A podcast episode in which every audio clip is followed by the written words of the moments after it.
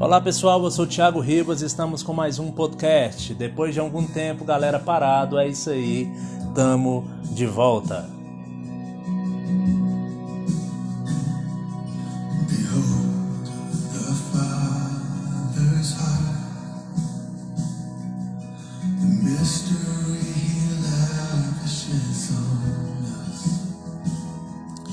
É isso aí, galera. Estamos de volta com o nosso podcast e eu queria trazer para vocês hoje a segunda e última parte da ministração que eu fiz: Mundo Real versus Mundo Ideal.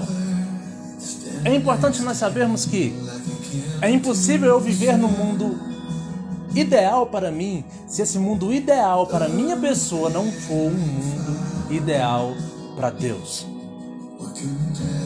Se Deus não se agradar daquilo que eu faço, em vão seria as coisas que eu fiz. A Bíblia nos fala o seguinte: que é importante ter amor naquilo que nós fazemos e naquilo que nós iremos fazer. Como a Bíblia nos fala, que ainda que eu falasse a língua dos homens, a língua dos anjos, ainda que eu desse meu, meu corpo para queimar e outras coisas e tudo mais, se não obtivesse amor naquilo que eu estou fazendo, de nada adiantaria. E é importante nós sabermos também que o mais importante do que ter amor naquilo que nós fazemos é ter fé. A Bíblia nos diz que sem fé é impossível agradar a Deus. E olhando para o lado desse versículo, eu consigo me colocar no lugar de Abraão. Um homem muito agraciado por Deus e era conhecido como nada mais, nada menos Abraão ou Abrão, logo pós Abraão, o pai da fé. Ele não era um parente distante da fé. Abraão não era um conhecido da fé. Abraão era o pai. Abraão era o homem ditado como referência por fé. E é até nos dias de hoje. É até nos dias de hoje. É impossível nós falarmos de fé com alguém e não tocarmos no nome de Abraão. É impossível nós falarmos de fé com alguém e não tocar no episódio entre Abraão e Jacó. Às vezes a gente até não fala, mas a gente lembra.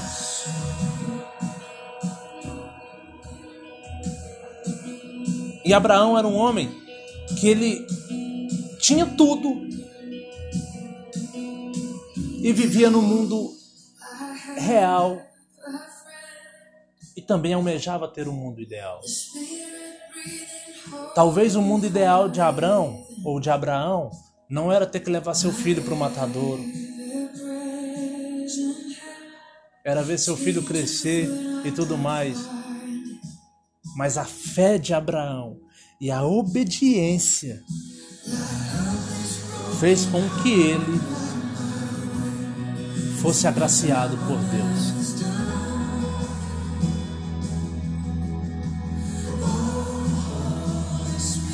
É importante nós falarmos disso.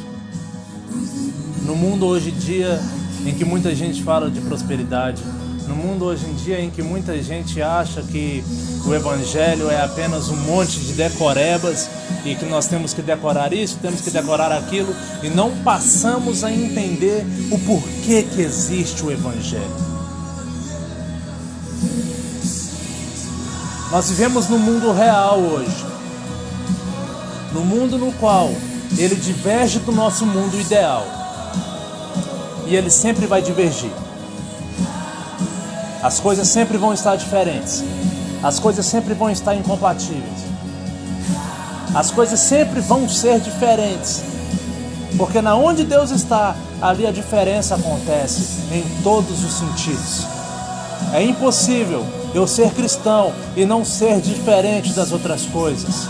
É impossível eu ser cristão e não ter uma vida oposta da vida dos meus colegas. É impossível eu ser crente, eu ser evangélico, eu ser uma pessoa que é denominada como irmão e não ter e não viver uma vida totalmente surreal.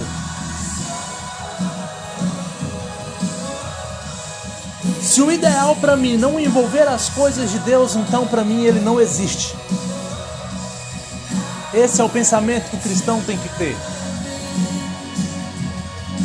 Só é ideal para mim quando realmente foi ideal para Deus. Deus é maravilhoso e as coisas que ele faz são extremamente boas. Não adianta nada eu tentar viver no mundo ideal, tentar esquematizar toda a minha vida, tentar colocar a minha vida num papel e tentar trilhar ela. E não colocar Deus junto comigo. E não viver para Deus. Eu tenho algumas plantas no apartamento em que eu moro. E já tive várias e infelizmente algumas morrem. E quando elas morrem, bate uma tristeza porque é uma coisa que a gente gasta dinheiro, é uma coisa tão bonita que a gente vê dentro das nossas casas.